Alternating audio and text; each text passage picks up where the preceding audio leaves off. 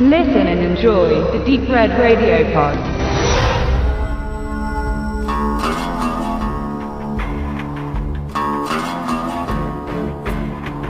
Ein Mann stürmt mit entschlossener Miene und Kompromisslosigkeit in den Augen eine Residenz. Bereits im Fahrstuhl findet er seine ersten Opfer, die er mit wenig Aufwand um ihr Leben bringt. Er macht kurzen Prozess mit jedem, der ihn entgegenkommt. Gegner für Gegner fällt, geschuldet ihrer kämpferischen Unterlegenheit. Der Beweggrund von Colton ist schnell auszumachen. Er befreit ein Mädchen, das an diesem Ort festgehalten wird. Sie ist seine Nichte und wurde entführt von einem mexikanischen Kartell. Sie sollte ein Druckmittel sein, denn ihr Stiefvater ist in Ungnade bei seinen kriminellen Geschäftspartnern gefallen. Beauftragt wurde Colton von seiner Schwester, die ihn ihre Tochter befreien ließ.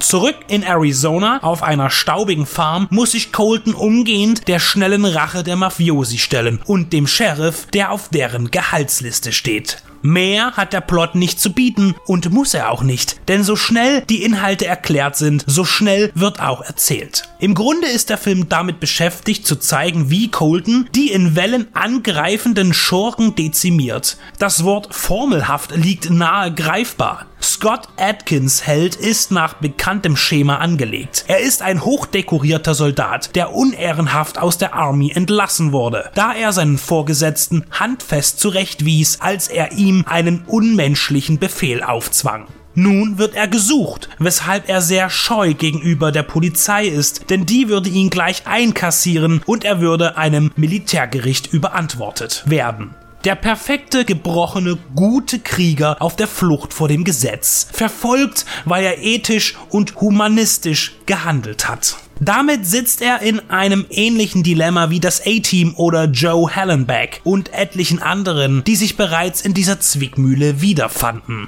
Von den 85 Minuten Laufzeit ist über die Hälfte als Häuserkampf gestaltet. Im Farmhaus verbarrikadiert sich Colton gegen den Feind, der versucht einzudringen. Die Schusswechsel sind liebevoll umgesetzt worden. Einschüsse in Möbel, Wände und Autos wurden effektreich mit Pyrotechnik gestaltet. In Zeitlupe quellen Keramik und Holzfetzen, Papier und Staub durch die Luft, auch gerne im Gegenlicht der Sonne. Es ist ein ästhetischer Splittertanz, vielleicht auch in Anlehnung an das Hongkong-Kino der frühen 90er. Man macht sich die nicht mehr selbstverständliche Mühe, unter der Kleidung der fallenden Bloodpacks anzubringen, sodass Schusswunden blutig und mit übertriebenem Realismus optisch begeistern. Ein Wermutstropfen ist, dass man die Mündungsfeuer am PC nachträglich einfügte, was deutlich sichtbar ist, aber ganz gut gelang. Zumal die Soundeffekte und die Resultate der abgefeuerten Patronen zu einem ansehnlichen Gesamten führen.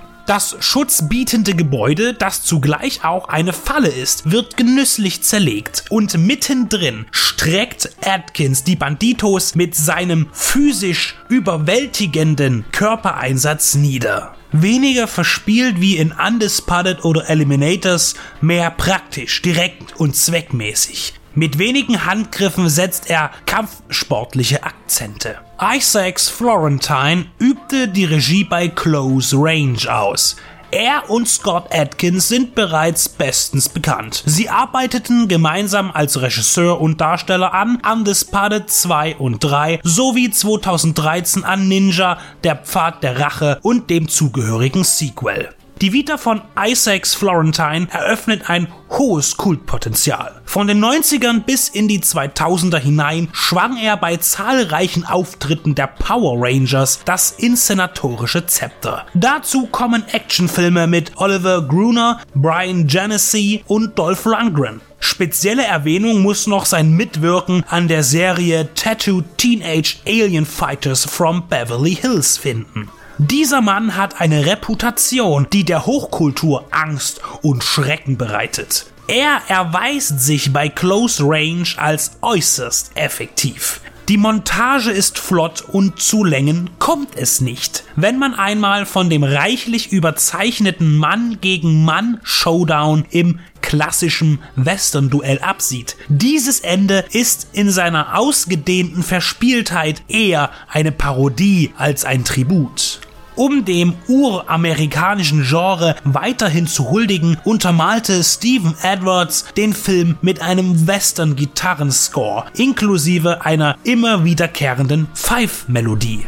Die Produktion stammt dieses Mal nicht aus der Millennium-Schmiede, die Scott Atkins sonst gut beschäftigt, sondern von Ehud Bleiberg. Er ist federführender Produzent, stetig und konsequent seit Mitte der 80er im Geschäft mit wenig prominenten Titeln. Am ehesten wird der Film Monster Man von 2003 den meisten ein Begriff sein. Für geschätzte 3 Millionen US-Dollar Budget ist hier optisch starkes, geschickt und verzeihlich schummelndes und kinetisches Actionkino gelungen, das wenig zu wünschen übrig lässt.